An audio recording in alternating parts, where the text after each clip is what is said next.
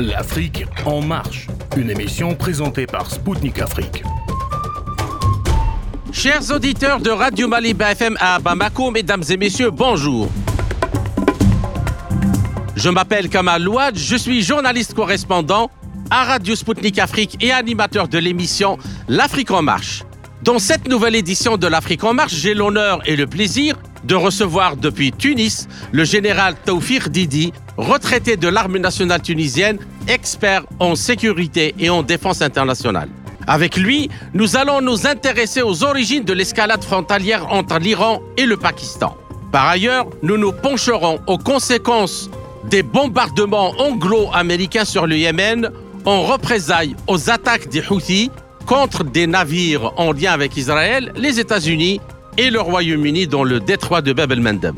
A tout de suite sur les ondes de Maliba FM à Bamako.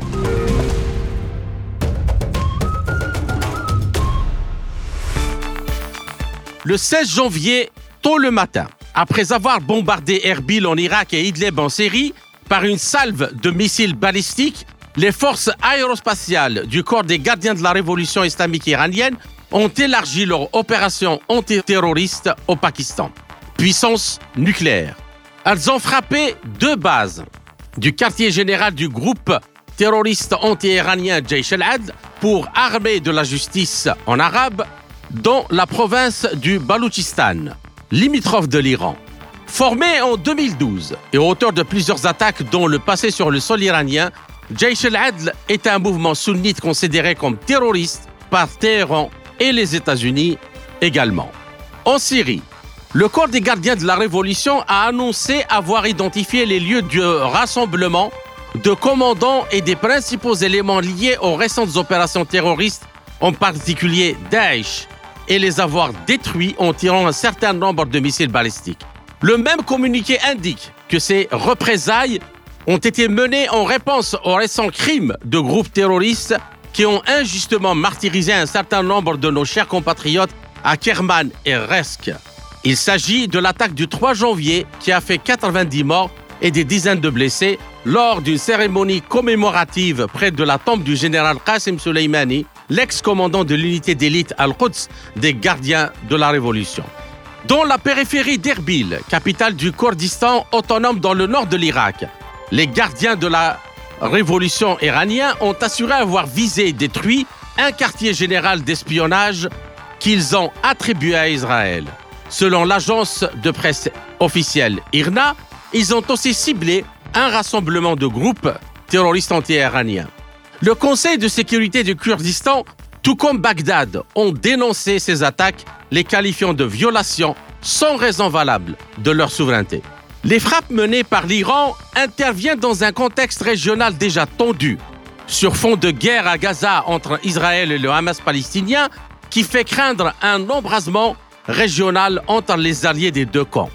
La situation dans le détroit de Bab el-Mandeb sur le golfe d'Aden, reliant l'océan Indien à la mer Méditerranée via la mer Rouge et le canal de Suez, est l'exemple le plus frappant. Le mouvement Ansarallah a décidé de fermer le détroit aux bateaux israéliens puis anglo-américains suite au bombardement du Yémen par les États-Unis et le Royaume-Uni. Aujourd'hui, le trafic maritime de la mer Rouge a chuté de moitié par rapport à l'été 2023. Les chaînes d'approvisionnement sont bancales. Les navires transportant de la nourriture sont obligés de faire le tour de l'Afrique via le cap de Bonne-Espérance, risquant de livrer ainsi leur cargaison après sa date d'expiration. Comme on pouvait s'y attendre, l'inflation, dans le vaste secteur agricole de l'Union européenne, d'une valeur près de 70 milliards d'euros, augmente rapidement. À ceci s'ajoutent les attaques contre les bases américaines en Irak et en Jordanie, faisant plusieurs morts. Ainsi, comment lire tous ces événements dans la perspective de l'émergence d'un nouveau monde multipolaire qui s'accélère de plus en plus avec l'avancée de l'opération spéciale militaire russe en Ukraine? Quel lien pourrait-on identifier entre les différents foyers de tensions régionaux? Quelle est la place de l'Afrique dans ces bouleversements, notamment des pays du Sahel Pour parler de ces questions fondamentales, de leur enjeu et impact sur la sécurité et la paix dans le monde, j'ai le plaisir de recevoir Depuis Tunis, le général Taufir Didi, retraité de l'armée nationale tunisienne, expert en sécurité et en défense internationale. Général Taufir Didi, bonjour et merci d'avoir accepté de nous accorder cet entretien. Merci à vous, merci à vous, cher ami. Alors, Général Didi, la confrontation d'une semaine euh, s'est terminée sur une voie ou sur une note joyeuse, marquant un tournant dans les relations entre le Pakistan et l'Iran. Alors, en effet, le 19 janvier, Islamabad a tendu la main à Téhéran euh, en indiquant sa volonté de collaborer euh, avec lui sur toutes les questions. Et des sources ont indiqué que l'armée pakistanaise a approuvé un mécanisme combiné de surveillance des frontières pour suivre et engager les opérations anti-iraniennes de Jaish al-Adl depuis le sol pakistanais. Et par ailleurs, le comité de sécurité nationale du Pakistan a décidé de répondre aux préoccupations de sécurité mutuelle d'Islamabad et de Téhéran en rouvrant la voie diplomatique et en renforçant les systèmes de surveillance et de communication des frontières. Alors, ma question, selon vous, Général Didi, quelles sont les causes profondes de cette escalade entre l'Iran et le Pakistan et comment expliquer la rapidité avec laquelle elle a pu être résorbée? Euh, À mon avis, c'est un coup dur pour le Mossad israélien. Euh, tout simplement, cette affaire de Jaish al-Adl et des attaques perpétrées sur le sol iranien n'est en fait que euh, elles sont commanditées par le Mossad israélien. D'ailleurs, le, problème au Pakistan, ce n'est pas un peu d'histoire ne, ne ferait pas de mal. Euh, le Pakistan est une terre qui a toujours abrité des terroristes islamistes. Il ne faut pas oublier que tout ce qui s'est passé en Afghanistan a commencé à Peshawar, donc au Pakistan. Absolument. Euh, le, problème des, Pakistanais, c'est qu'ils sont tiraillés entre donc un islam rigoriste, donc qui accepte la présence sur leur terre d'un islam rigoureux, et bien sûr leur intérêt stratégique.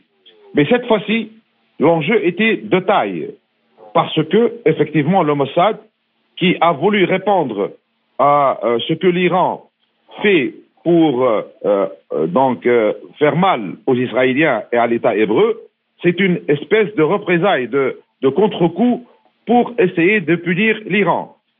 Parce que aujourd'hui, si on regarde un peu le schéma stratégique, on voit bien que Israël est littéralement encerclé par l'Iran. D'abord, euh, au sud Liban, Hezbollah, qui, sont en fait euh, armés et entraînés par l'Iran. Si on regarde un tout petit peu en Syrie, c'est la même chose. Donc, euh, les combattants syriens qui combattent Israël aujourd'hui et les Américains qui sont sur leur sol sont également armés et entraînés par les Iraniens. Mhm. Un peu plus bas, le, en Irak, Al-Hajj de Shabi, donc l'armée la, quatrième armée irakienne chiite, qui est euh, alors là ouvertement, ouvertement armée et entraînée par l'Iran.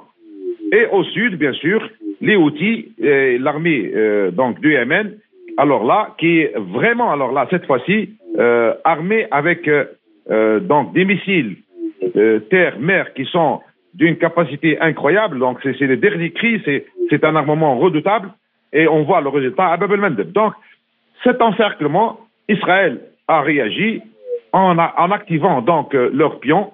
Il ne faut pas oublier qu'Israël euh, euh, encourage Daesh en Syrie, encourage donc Jaish al-Adl qui, sont logés au Pakistan pour effectivement perpétrer des, donc, des assassinats et des, attentats à l'intérieur de l'Iran. Et ils ont réussi. Le dernier attentat a fait un grand nombre de morts en, Iran. Mhm. Mais cette fois-ci, l'enjeu était très dangereux pour les deux pays. C'est pourquoi la voie diplomatique a gagné à la fin. Mhm. Parce qu'également, il ne faut pas oublier que euh, au sein de l'Iran, il y a donc une forte opposition contre le Pakistan. donc, des deux côtés, les deux pays ont intérêt de collaborer pour arrêter donc euh, le, les terroristes des deux côtés pour aller perpétrer des attentats dans les deux pays. Et c'était vraiment un coup dur pour le Mossad qui a échoué dans sa mission. Il voulait que les choses s'enveniment entre cette puissance nucléaire qui est le Pakistan et l'Iran. Mais il a échoué et la voie de la raison a gagné et le problème maintenant est résolu une fois pour toutes. Pire encore, les deux pays vont collaborer pour éradiquer les terroristes. Justement, euh, je voulais justement euh, aller un, plus, un peu plus loin dans euh, l'analyse pour essayer de comprendre vraiment les, les enjeux de cette escalade et comment elle s'est terminée. Alors, dans une interview vraiment importante accordée au journal pakistanais GTV News, l'ancien ministre pakistanais des Affaires étrangères et ex-ambassadeur à Téhéran, euh, Shamsad Ahmad, a déclaré que l'Iran avait pleinement raison de frapper Jaish al-Adl à l'intérieur du territoire pakistanais. Alors là, on parle de l'ancien ministre pakistanais des Affaires étrangères qui déclare ça.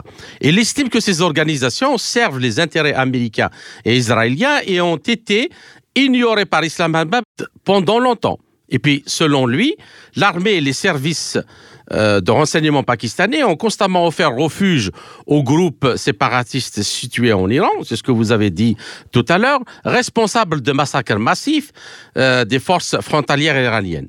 Et là, je le cite, l'Iran est une nation souveraine et peut-être la seule nation souveraine de la région à avoir expulsé les États-Unis de son territoire. Le but de ces affrontements entre nations voisines est d'exercer une pression sur l'Iran.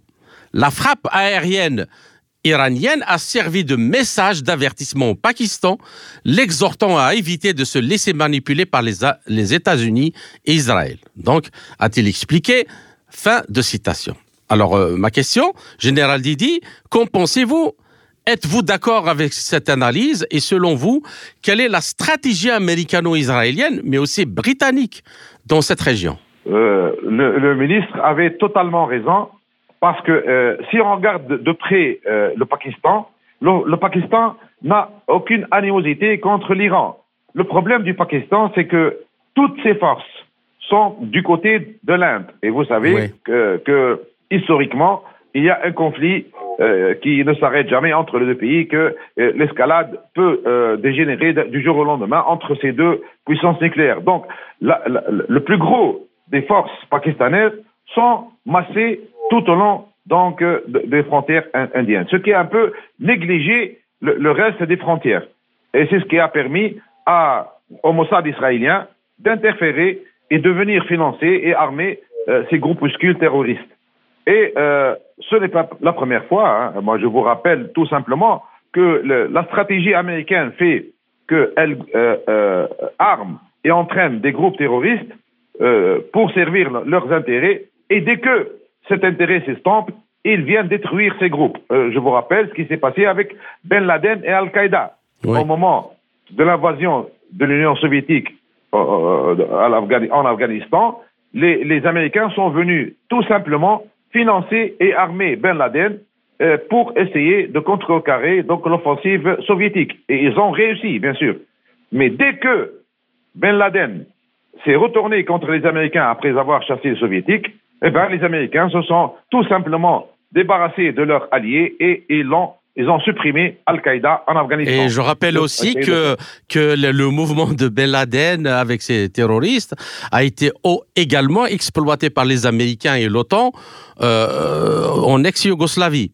C'est-à-dire après, après avoir chassé soi-disant les, les, soviétiques euh, de l'Afghanistan, tous ces, ces, assassins-là ont été euh, redéployés en ex-Yougoslavie et servi la guerre de l'OTAN dans les Balkans. Absolument. Tout simplement, on peut résumer euh, en, un mot. Les Américains n'ont pas d'amis. Les Américains n'ont que des intérêts.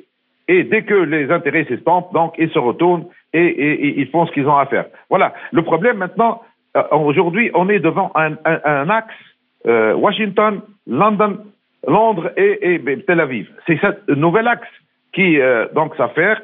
Et dès qu'il y a une catastrophe dans le monde, il ne faut pas chercher loin. Il y a toujours les services secrets de ces trois pays qui, s'activent.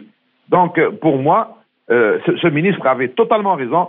Et les deux pays, surtout l'Iran et le Pakistan, ont maintenant intérêt à collaborer ensemble pour empêcher les Israéliens et les Américains d'interférer et bien sûr d'aller donc euh, nuire à l'Iran via le Pakistan. Et je crois que ce ministre, qui est très sage, je le connais personnellement, il avait entièrement raison et c'est une forme pour lui d'exhorter les deux pays à outrepasser l'incident et à venir stabiliser la situation et peut-être même à collaborer pour contrecarrer toute intervention américaine et israélienne dans la région. Et là, vous me donnez alors le, vous me tondez la perche pour poser la troisième question. Et là, je fais appel à vos connaissances de militaires, euh, de terrain, parce que euh, il y a un fait important ayant marqué ces événements entre l'Iran et le Pakistan et qui a été passé sous silence par les médias.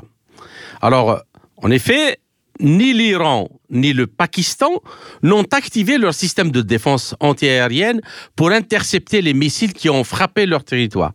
Et dans le même sens, une récente révélation indique que les missiles iraniens ont ciblé en réalité des individus iraniens c'est-à-dire dans le sol, sur le sol pakistanais, tandis que les missiles pakistanais ont ciblé exclusivement des balouches pakistanais sans qu'aucun dommage n'ait été infligé euh, aux installations civiles et militaires des deux pays.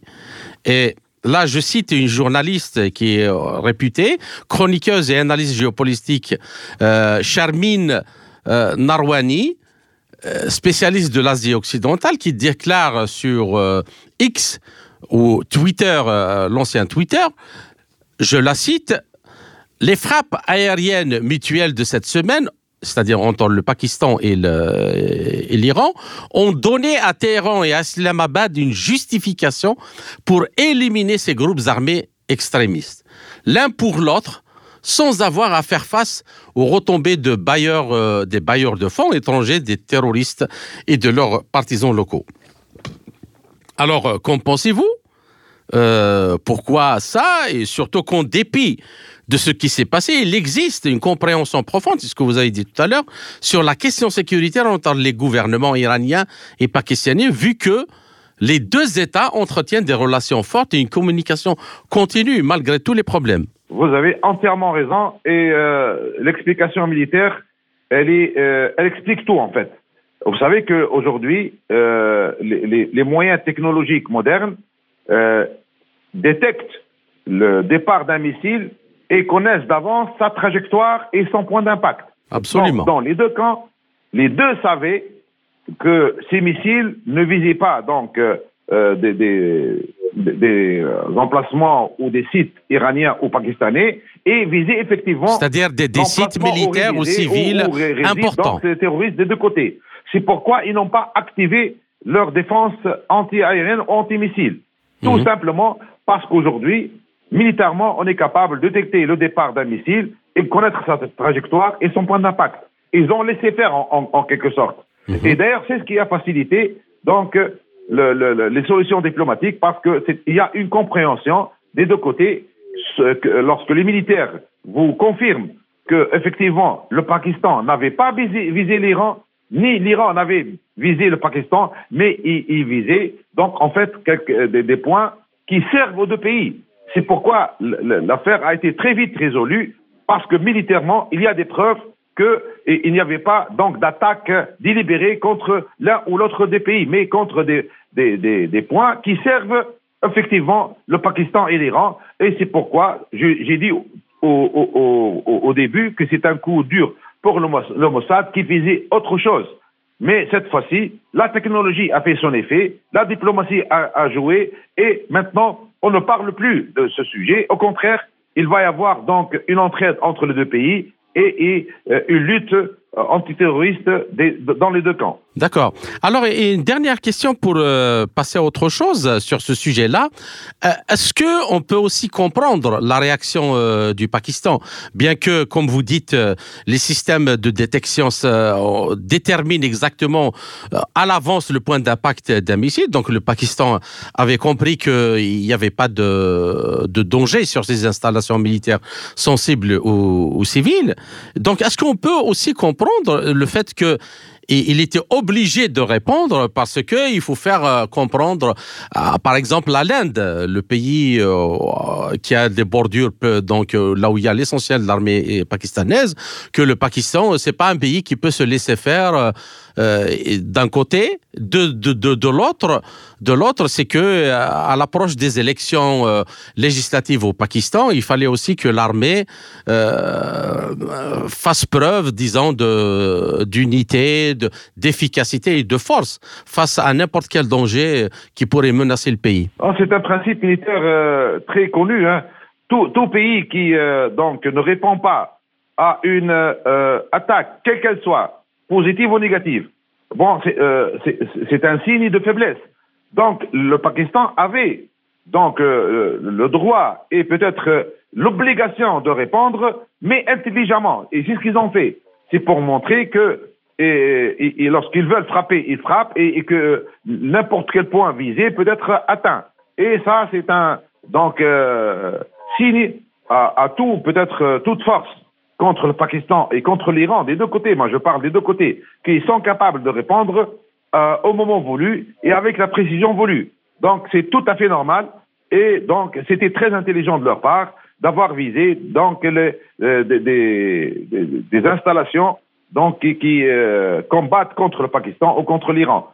Mais, mais la réponse, elle est, comment dire, mesurée. ça coule de source. C'est une obligation pour toute armée qui se respecte de répondre à n'importe quelle attaque. D'accord. Alors maintenant, euh, passons un peu aux questions géopolitiques et nous allons un peu élever le, le, regard, euh, c'est-à-dire prendre un peu d'altitude et regarder les choses euh, essayer de trouver les liens entre les différents foyers de, de, tension. Alors, alors, en plus des frappes contre le Pakistan, les forces aérospatiales du corps des gardiens de la révolution islamique ont ciblé des sites à Idlib en Syrie et à Erbil en Irak.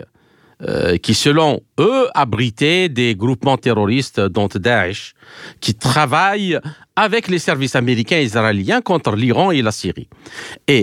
Au-delà de l'objectif antiterroriste de ces opérations, les 24 missiles ou les 24 roquettes ayant frappé Idlib sont partis de la région iranienne de Khuzistan, à une distance de 1230 km, parcourus en moins de 5 minutes par quatre missiles hypersoniques de type Khaybar Shikan, ayant fait partie de la salve des 24 missiles. Donc, en regardant un peu la carte géographique, on se rend compte tout de suite que ça met Tel Aviv, euh, la capitale d'Israël, située à la même portée de 1200 km, à la merci des Khaybar Shikan iraniens. Alors, ma question, euh, général Didi. Comment lire d'un point de vue géopolitique et géostratégique ces frappes simultanées iraniennes contre trois pays dont un est une puissance nucléaire Et puis, quel message l'Iran envoie-t-il aux Américains notamment dans l'optique de son étroite coopération avec la Russie et la Chine, devenue l'axe du mal pour les néoconservateurs américains? Oui, alors là, c'est une question vraiment très délicate parce que et vraiment, on a besoin d'une euh, vision plus stratégique de, de cette affaire. Oui. D'abord, il ne faut, pas oublier qu'Israël avait perpétré des, des, attentats pour éliminer des, donc, euh, des, des, leaders, des gardiens de la paix. Ça, euh, l'Iran ne l'oubliera jamais. Et elle a sa manière de répondre. Ils ont dit qu'ils vont répondre au moment voulu. Et donc, ils l'ont ils l'ont fait. Maintenant, il, il ne faut pas oublier deux choses. La première chose, c'est que Israël aujourd'hui euh, s'entraide avec Daesh pour donc terminer le programme qui a été commencé par les Américains de diviser le monde arabe et donc euh, le, ce que, ce que Rice a appelé donc euh, le nouvel Moyen-Orient. Il y a 1000, 1100 euh, donc euh, combattants de Daesh qui sont soignés en Israël. Et Netanyahou lui-même leur a rendu visite. C'est une preuve irréfutable qu'Israël encourage, arme et donc euh, s'entraide avec Daesh. Ça, c'est une première. Deuxièmement, Irbil, ce, ce, euh, ce, cette partie de l'Irak, oui. qui en fait euh, a eu une, une certaine euh, autonomie vis-à-vis -vis de l'Irak, également abrite des, euh, des, des, donc, des bâtiments du Mossad et Mhm. s'entraide euh, ouvertement avec Israël. Et le fait de viser ce bâtiment du Mossad était euh, donc une cible prioritaire pour l'Iran. Et maintenant, pour tout ce qui est euh, missile, l'Iran a fait un bond technologique extraordinaire en matière de euh, missiles et surtout missiles longue portée. Et c'est ce qui a rendu fou les Israéliens, parce que le programme iranien s'avance à pas très rapide, surtout avec la coopération bilatérale entre la Russie et donc l'Iran. Il ne faut pas oublier que la technologie russe, donc euh, en, matière de missiles, a dépassé de très loin l'Occident. L'intelligence des Iraniens, c'est que ils ne veulent pas d'une guerre ouverte actuellement parce qu'ils se préparent, parce qu'ils s'activent, parce qu'ils améliorent leur donc euh, industrie euh, de l'armement et ils le font d'une façon spectaculaire et rapide. Et le problème stratégique maintenant pour Israël et les Américains, c'est qu'ils ne peuvent rien faire contre tout ça. Surtout, moi je, je vous ai dit toujours qu'il faut regarder les choses d'une vision stratégique globale. Il ne faut pas oublier l'Ukraine. Mhm. Parce que l'OTAN est à genoux aujourd'hui. L'OTAN a pratiquement dépensé ses réserves en munitions qui étaient installées en Europe et que euh, et l'échec est cuisant. L'échec en, en, Ukraine est cuisant. Et aujourd'hui, ils savent quoi? Ils ne savent plus quoi faire. Ils ont dépensé des, des, des, des centaines de, de, milliards de dollars. Ils ont euh, envoyé leur armement, le, le, le, le donc de l'industrie allemande, de l'industrie française, de César, le Léopard 2, donc, euh, le, donc le, les, les chars américains, les, les systèmes anti-aériens français. Donc tout ça n'a rien servi. Et au contraire, aujourd'hui, l'OTAN est à genoux. Les Américains ne peuvent plus se permettre une autre guerre ouverte. Et c'est ce qui a, euh, là, revenant à l'Iran, c'est ce qui a profité à l'Iran, donc d'aller plus vite dans euh, sa besogne et dans ses essais balistiques et euh, c'est en, fait euh, deux oiseaux avec une seule pierre. Le fait de, tirer sur le Irbil ou sur euh, donc euh, Idlib, ça c'est d'abord essayer les missiles, les nouveaux missiles hypersoniques et leur efficacité et leur trajectoire. Deuxièmement, toucher et répondre aux attaques israéliennes qui ont bon, perpétrer ces assassinats contre les, les leaders des gardiens mais, de la Mais, mais pour, pour l'apporter, euh, Général Didi, euh, euh, l'Iran est en, est, en est en train de gagner la partie. Euh, pour, pour les questions géostratégiques, euh, Général Didi, est-ce qu'on peut dire que justement l'Iran, en ciblant ces régions, donc il montre que Tel Aviv est à sa portée, il y a à portée de missiles qui sont pratiquement indétectable et inarrêtable. Inarrêtable, il a frappé aussi au, Pakistan. Alors, d'un point de vue géostratégique, est-ce que l'Iran est en train de s'imposer et de dire que je suis une puissance régionale Il va falloir compter avec moi et plus personne ne peut l'impressionner d'un point de vue militaire ou porter atteinte à son intégrité territoriale ou sécuritaire? Je suis totalement d'accord. Moi, je vous renvoie à euh, un euh, livre qui est sorti il y a pas longtemps en, en, en, France, écrit par Emmanuel Todd, qui est un grand historien, le même historien qui a donc euh, prédit la chute de l'Union soviétique. soviétique. Et cet Emmanuel Todd a écrit un, un, un livre qu'il a intitulé La défaite de l'Occident. Et vous pouvez lire dedans qu'effectivement, l'action de, de l'histoire aujourd'hui fait que l'Occident est en train de perdre la partie, en train de se disloquer par des, erreurs stratégiques des leaders occidentaux qui n'ont pas vu donc euh, venir l'Iran, qui n'ont pas vu venir les BRICS, qui n'ont pas vu venir la Chine. Euh, donc, euh, même si Napoléon l'avait prédit dès 1815, cette histoire de la Chine aujourd'hui, ils n'ont pas vu donc l'essor euh, technologique extraordinaire de la Russie et de ce que Poutine est en train de faire de, gagner la partie sur le plan armement, sur le plan donc euh, euh, aviation, sur le plan missile stratégique. Donc tout cela, l'Occident ne l'a pas vu. Et Israël et euh, les Américains regardent un peu effarés, un peu inquiets de ce qui se passe parce qu'effectivement, l'Iran est en train de s'imposer dans toute la région comme une puissance régionale indéniable et qui va donc peser sur toute la partie donc de, ce monde. Et d'autant plus que, c'est-à-dire euh, euh, les différents théâtres d'opération qui encerclent euh, Israël, ils sont basés sur des mouvements révolutionnaires. C'est pas c'est pas des armées classiques que Israël ou les Américains ont l'habitude d'affronter, mais c'est des mouvements révolutionnaires qui sont dotés d'une doctrine de guerre révolutionnaire. C'est des guérillas, mais ultra armés avec des armes sophistiquées, ce qui rend encore la question très difficile à traiter sur le plan militaire. Oui, mais euh, il s'agit de guérillas, c'est vrai, mais certaines guérillas sont beaucoup plus puissantes que euh, les, les, armées arabes. Je parle, euh, par exemple, donc de Hezbollah. Aujourd'hui, on parle de 100 000 combattants. On parle de missiles. Il n'a toujours pas employé ces, ces missiles donc longue portée. Et mhm. Il a donc des capacités militaires extraordinaires. Il ne reste plus à, à Israël que donc peut-être une petite dominance euh, aérienne et euh, l'aviation, mais pour le reste, euh, l'armée l'armée israélienne ne peut rien contre 100 000 combattants. C'est pourquoi vous savez qu'aujourd'hui, au nord de, donc d'Israël, les deux grandes divisions, les, les, principales divisions de l'armée israélienne sont basées au nord d'Israël, en face de Hezbollah. Et ils ne peuvent pas bouger de là. Ils, ils ont pratiquement donc, parce qu'ils ont peur, parce qu'il s'agit bien d'une guérilla, mais qui a euh, la taille d'une euh, euh, armée puissante, même parfois plus puissante que certaines armées arabes.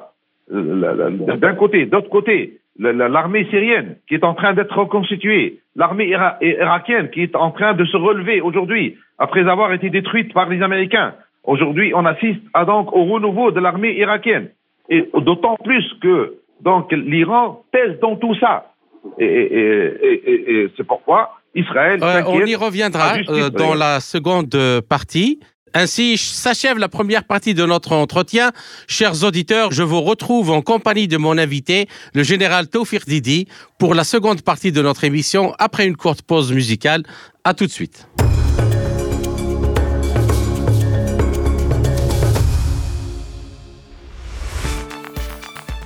Chers auditeurs, vous êtes toujours à l'écoute de Radio Maliba FM à Bamako. Je suis Kamal Louadj, animateur de l'émission L'Afrique en marche de Radio Sputnik Afrique. Je rappelle que mon invité est aujourd'hui le général Taoufir Didi, retraité de l'armée nationale tunisienne, expert en sécurité et en défense internationale. Général Taufir Didi, je vous salue à nouveau et merci pour votre patience pour cette seconde partie de notre entretien. Salut à vous et à tous vos auditeurs. Merci beaucoup.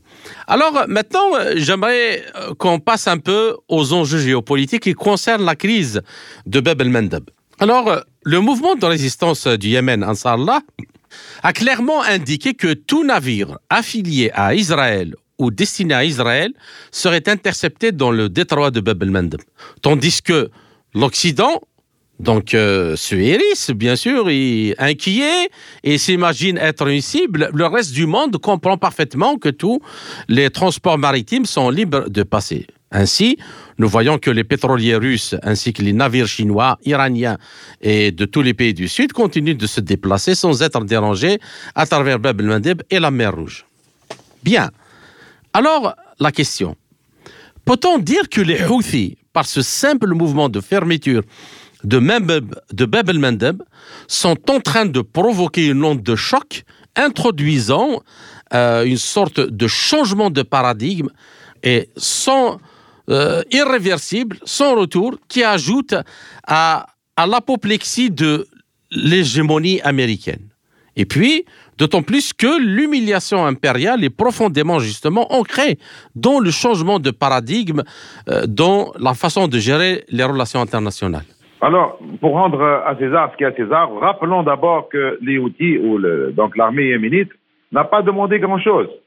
Ils ont tout simplement euh, demandé d'arrêter le massacre donc à Gaza. Absolument. Et que euh, au départ, ils ne visaient pas donc les navires autres que les navires qui donc vont à Israël. Donc leur demande était en fait légitime parce qu'elle concorde avec ce que l'ONU demande. Mhm. Ils n'ont pas demandé, c'était pas une agression gratuite. D'ailleurs, moi, euh, en Tunisie, nous habitons donc en face de donc de Détroit, de Sicile, et les navires passent le plus normalement du monde. Ça veut dire que les Houthis avaient raison. Donc, ils laissent passer tous les navires, sauf les navires donc euh, israéliens qui vont Elet. Le problème maintenant, c'est que les Américains et leurs alliés ont commis une erreur fatale avec cette alliance et qui ont voulu euh, interférer pour sauver le, donc le trafic euh, maritime pour Israël. Le problème maintenant, c'est que les Américains et les Britanniques eux-mêmes sont devenus une cible pour les Houthis.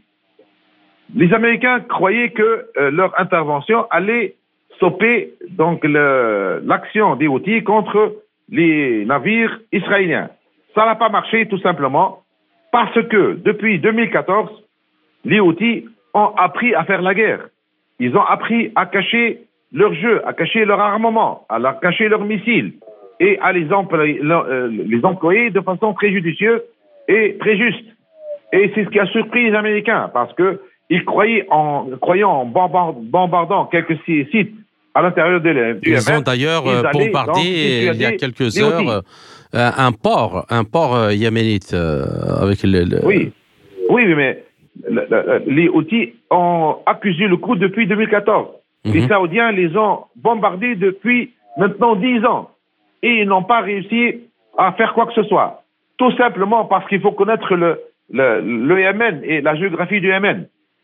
D'abord, ils n'ont rien à perdre. Ils n'ont pas d'installation, à part le, peut-être le, comme vous avez dit, quelques petites installations à la capitale, donc, ou euh, sur les ports. Ils n'ont pas d'installation militaire euh, adjacente ou euh, de, de, grande importance. Mais ils ont su cacher leur armement. Et mhm. cet armement, il s'est avéré que c'est de la dernière génération de missiles. Donc, et les deux missiles terre-mer, qui sont, je vous rappelle, les plus chers et les plus difficiles à manœuvrer. Ce sont des missiles qui euh, doivent avoir une trajectoire euh, pas en parabole, mais directe, c'est-à-dire qui vont euh, voler au-dessus de la surface de la mer. Et donc, il faut une précision et il faut un guidage très spécial pour donc toucher les cibles mhm. escomptées. Et il faut donc un suivi radar et un suivi, il faut une, vraiment un, un entraînement et une précision pour savoir s'en servir. Et une haute technologie, c'est de la haute technologie. C'est pourquoi les Américains ont été un peu surpris de la, la manière et surtout des distances parcourues par ces missiles.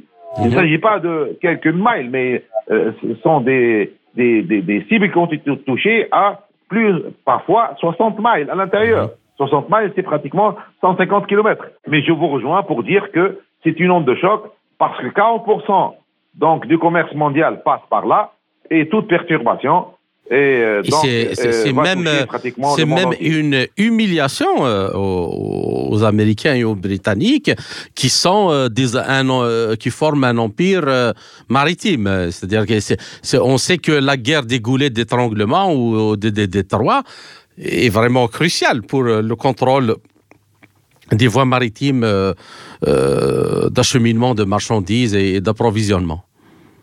Je vous remercie beaucoup pour le, le, vocable utilisé parce qu'il s'agit effectivement d'une humiliation. Pourquoi? Parce que si on regarde un peu euh, l'arsenal euh, maritime américain, on parle de 11 porte-avions dont euh, deux qui sont les, plus, les, les, plus redoutables du monde, les plus sophistiqués et les plus modernes. Il s'agit d'une armada, donc de torpilleurs, de, de, de frégates, et, et lorsqu'on compare cela aux forces des Houthis, c'est vraiment négligeable.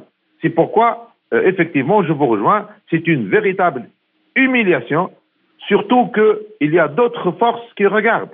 Là, on parle de la Chine et de la Russie qui euh, euh suivent de près ce qui se passe, et cette humiliation ne passera pas comme ça, parce que c'est vraiment euh, donc les, les, faits qui se passent à Bab vont donner des ailes à donc aux Russes et aux Chinois les Chinois qui maintenant tracent leur euh, donc chemin, donc leur nouvelle euh, voie de la soie.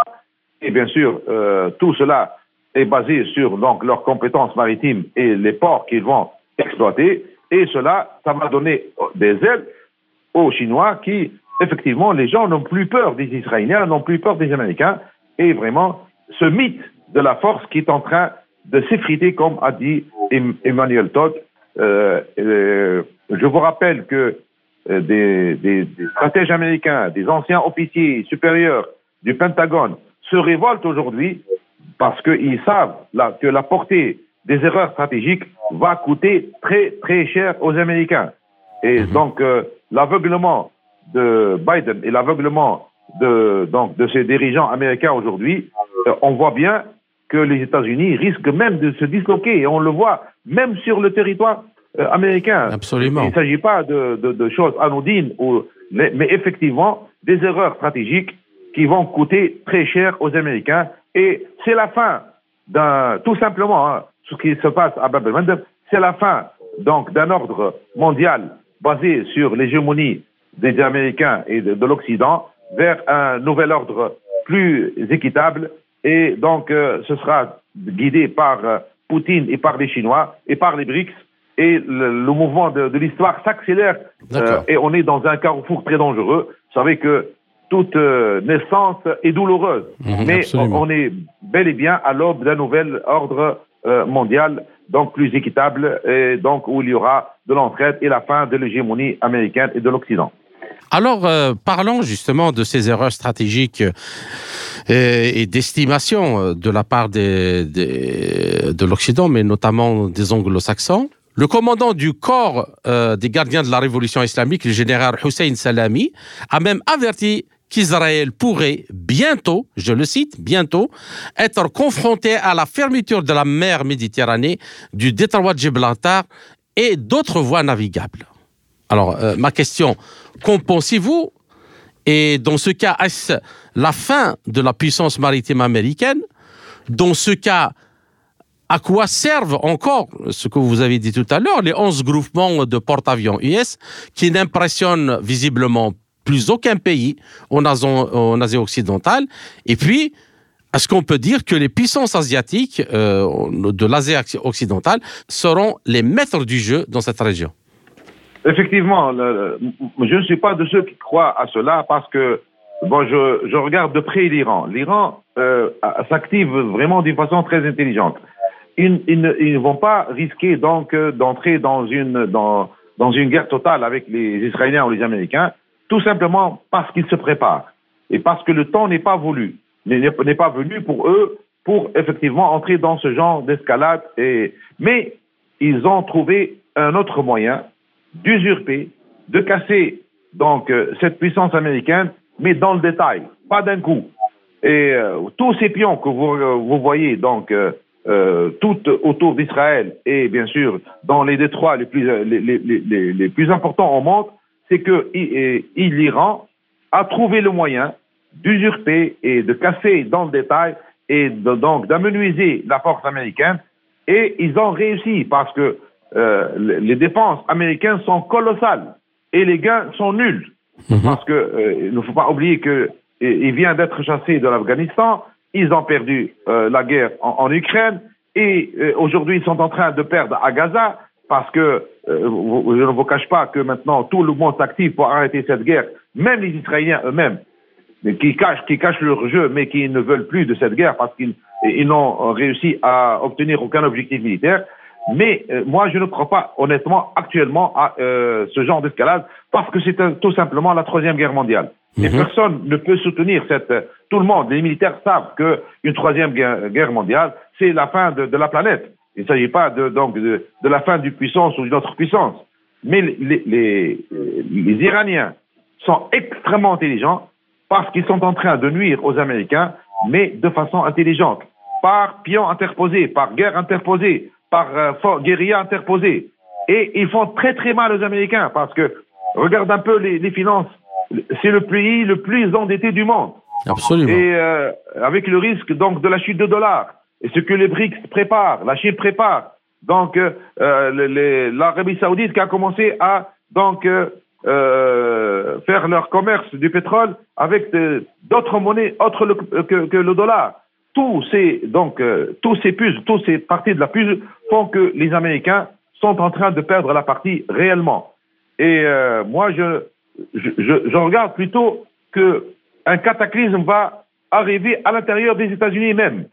Parce que les erreurs stratégiques sont euh, vraiment euh, très claires, prévisibles, et qu'il euh, y a une fuite en avant, et que maintenant les sages, donc les penseurs américains, les stratégies américains, commencent à vraiment voir un peu où vont les États-Unis et que dans quel gouffre ils vont donc être jetés. C'est pour cela, je vous rejoins, effectivement, l'Iran peut le faire, mais ce sont des stratèges, ils calculent très bien leurs coûts, et mhm. aujourd'hui, tout ce qui se passe dans le monde, euh, euh en leur faveur, tout simplement, parce qu'ils sont en train de gagner la partie sur tous les fronts.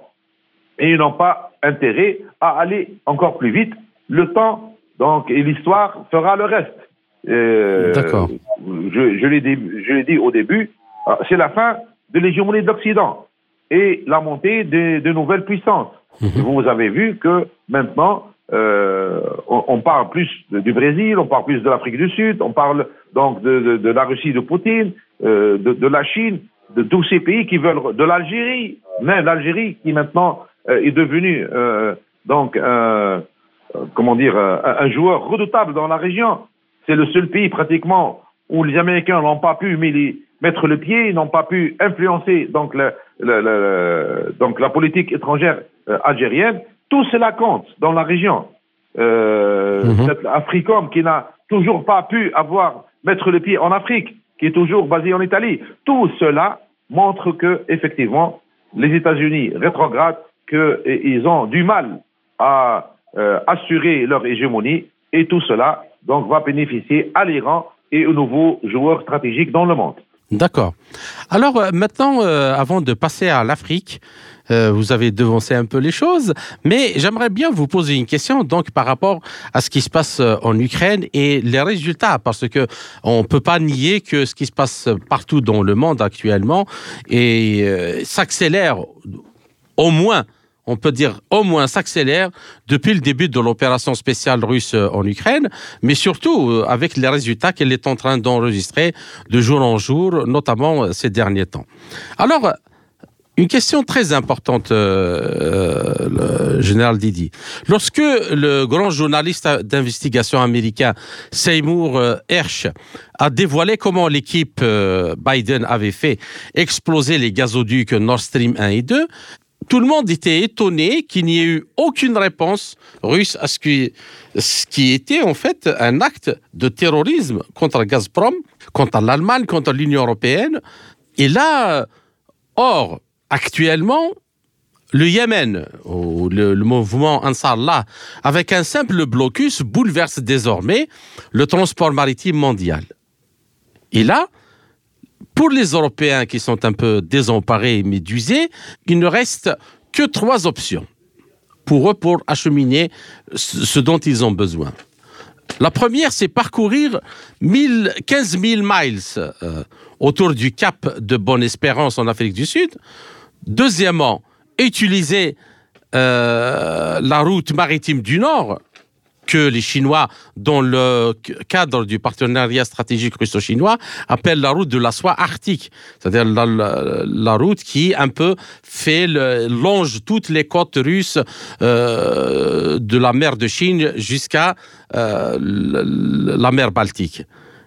Et puis, et ce qui encore fait encore plus peur aux Américains ou aux Européens, la troisième option, c'est transporter leurs marchandises en provenance de Chine via les chemins de fer russes. Donc, à part ça, il n'y a pas d'autre euh, option qui s'offre aux Européens. Les Américains ne seront pas trop touchés parce que les voies maritimes qui les concernent passent beaucoup plus par le Pacifique. Et dans ce cadre, on a Rosatom qui supervise la route maritime du Nord, a souligné que les navires sont désormais capables de naviguer tout au long de l'été et de l'automne et qu'une navigation toute l'année sera bientôt possible grâce à une flotte de brise-glace nucléaire qu'elle est en train de mettre sur pied. Et là, pour ce qui concerne la, route du Nord, j'aimerais quand même donner quelques chiffres. Le volume du trafic de marchandises le long de la, de, de la route du Nord, justement, euh, en 2023, s'est élevé à 36,254 millions de tonnes soit plus de 250 000 tonnes de plus que l'objectif. Et puis on a le gaz naturel liquéfié, représente plus de la moitié du trafic de marchandises euh, qui, est passé par la, mer euh, euh, du Nord. Alors, dans, cette situation, Général Didi, les Américains ont saboté le Nord Stream 1 et 2. Alors maintenant, j'aimerais poser la question. Quand on voit tout ce bouleversement, Qu'est-ce qui est le plus vulnérable en réalité? Les réseaux physiques d'approvisionnement énergétique mondial, dont les pipelines, par exemple, les Nord Stream 1 sabotés par les Américains, ou la thalassocratie des États qui tirent leur puissance de la suprématie navale?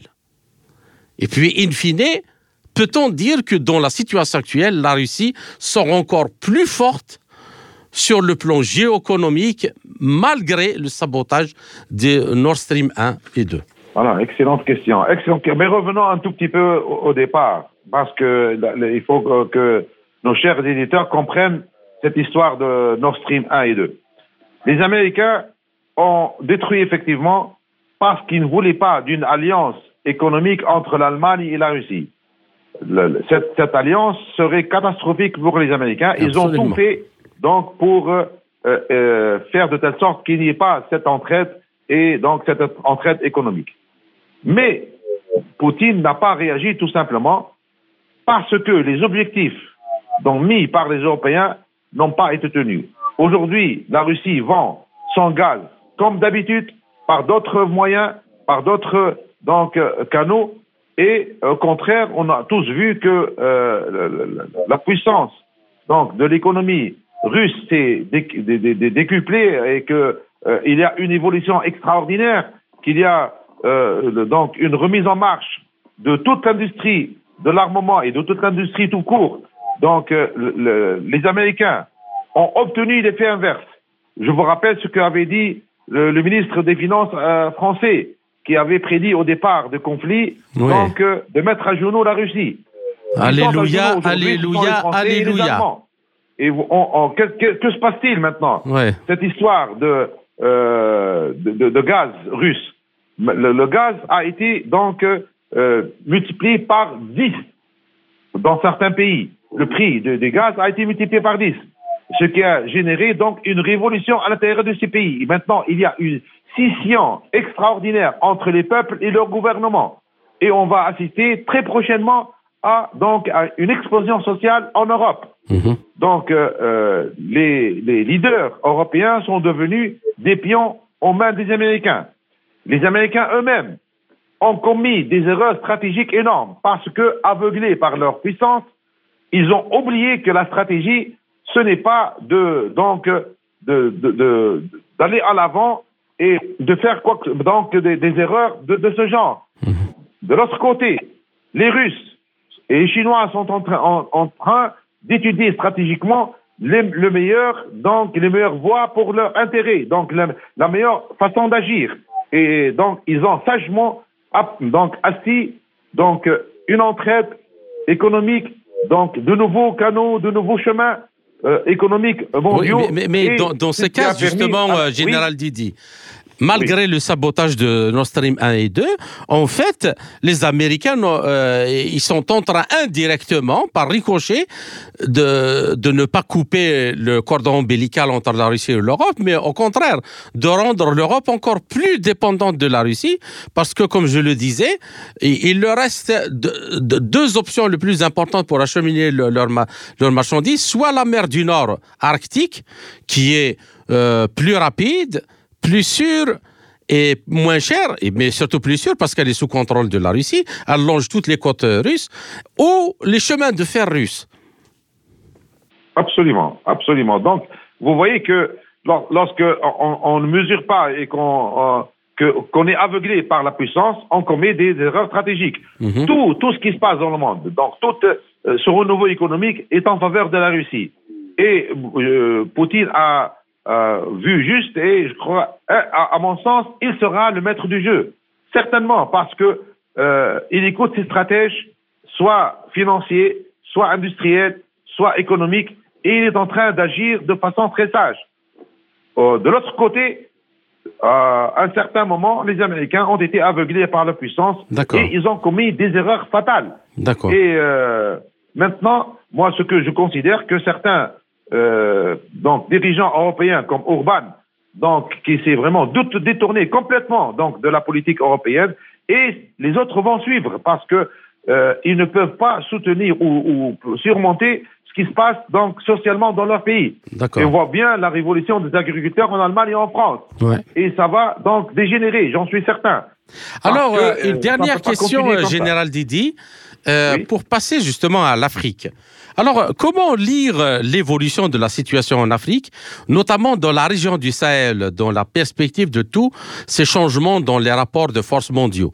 Nous avons vu les pays du Sahel qui viennent de quitter la CDAO, les trois pays du Sahel, le Mali, le Niger et le Burkina Faso qui quittent la CDAO. Euh, ils ont créé une alliance, ils veulent une monnaie commune entre leurs pays. Il y a eu cette un peu, disons, euh, cette passe d'armes entre l'Algérie et le Mali sur la question des Azawad et une sorte de forwarder diplomatique.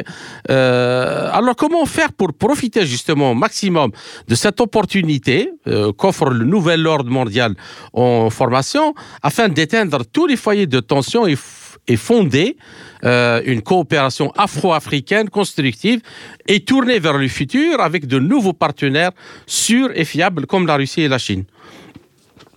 À mon avis, ce qui s'est passé au Sahel, c'est un cataclysme, c'est un revers, c'est un, une gifle euh, euh, au visage des Français, tout simplement, parce que après donc 1960 et la décolonisation, ils ont continué tout simplement à usurper les richesses de ces pays euh, le prix d'uranium qui a été vendu à des prix dérisoires, donc euh, les richesses euh, donc de, ces pays euh, qui sont parmi les plus pauvres du monde, alors que leurs terres donc sont très riches en gisements et en minerais, et etc. Et ils ont raison d'agir de la sorte, parce que effectivement, le moment est venu que ces pays donc cessent de regarder vers l'Europe, donc cessent de donc que leur jeunesse donc meurent dans, euh, en essayant de traverser la Méditerranée. Il est temps pour eux de profiter donc de, de leurs richesses et la meilleure façon de le faire, c'est de s'unir. Et je crois qu'ils sont sur le bon chemin. Euh, D'ailleurs, c'est une leçon pour tous les Africains. Et par rapport à ce qui s'est passé entre le Mali et l'Algérie, comment vous y voyez la situation? Non, le, le, problème, il doit être résolu euh, par les voies diplomatiques. Je crois que les, les Algériens ont beaucoup de tact, beaucoup de savoir-faire. Et moi, je suis de ceux qui voient que le, donc, dans un futur très proche, le problème sera résolu. Tout le monde va gagner en donc essayant de résoudre le problème par la voie diplomatique, parce que l'escalade ne profite qu'à donc euh, aux, forces dominatrices. Et le meilleur moyen pour les Africains, c'est donc un dialogue euh, afro-africain. Et je crois que les, dans les deux camps, euh, je crois que les militaires peuvent s'entendre ensemble, qu'ils ont, ils vont avoir la sagesse de ne pas escalader donc la situation et de trouver les solutions à tous les problèmes. Et je crois que ce n'est pas difficile. Hein. Euh, moi, je, je, je, connais très bien les Algériens. J'ai travaillé avec eux. Je crois qu'ils vont trouver les moyens donc d'arrêter cette escalade et de revenir à la table du dialogue pour essayer de résoudre tous les problèmes par les voies diplomatiques. D'un côté. D'autre côté, maintenant, je regarde il faut regarder l'Afrique euh, d'un grand œil parce que euh, la nature n'aime pas le vide. Les colons sont partis. Il y a d'autres forces qui arrivent sur le, terrain qui nous tendent la main et euh, qui nous disent tout simplement que l'entraide serait bilatérale et équitable. Je parle de la de la Chine et de la Russie. Et ils sont en train donc de faire du boulot dans tous les pays africains et on voit très bien qu'ils n'ont pas d'autres volonté donc coloniale, ce sont des gens qui, qui sont venus effectivement pour s'entraider, pour de, donc de meilleurs auspices pour ce nouveau monde. Et je crois que la nature n'est pas le vide et, ils sont la bienvenue parce que ils sont en train de faire de, très grands projets, donc euh, sans, usurper donc les richesses de ces pays et que donc l'échange euh, est, est, équitable et donc euh, entre deux pays qui se respectent, entre une Afrique qui se relève, une Afrique qui donc essaye, et on voit très bien que ce sera donc euh, le, continent, le, continent, de demain, un grand marché, et les 54 pays africains euh, doivent suivre l'exemple de l'Afrique du Sud et bien sûr s'entraider et faire donc euh, de telle sorte que les peuples africains qui ont d'énormes richesses puissent enfin accéder à la technologie, accéder à l'industrie, accéder au bien-être et ce sera, Inch'Allah, pour demain. D'accord. Chers auditeurs, notre entretien arrive euh, à sa fin. Général Théophile Didi, je vous remercie pour cet entretien et tous ces éclairages. Euh, encore une fois, j'espère vous retrouver dans les quelques semaines à venir dans un autre entretien pour traiter d'un autre sujet. Merci encore une fois et à très bientôt. Merci pour l'invitation. Merci à tous vos auditeurs. Merci bien. Merci. C'était le général Taoufir Didi, retraité de l'armée nationale tunisienne, expert en sécurité et en défense internationale. Ainsi s'achève cette édition de notre émission L'Afrique en marche, proposée par Radio Sputnik Afrique en partenariat avec Radio Mali BFM à Bamako.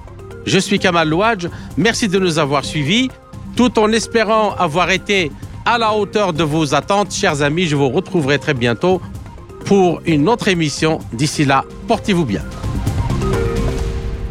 L'Afrique en marche, une émission présentée par Spoutnik Afrique.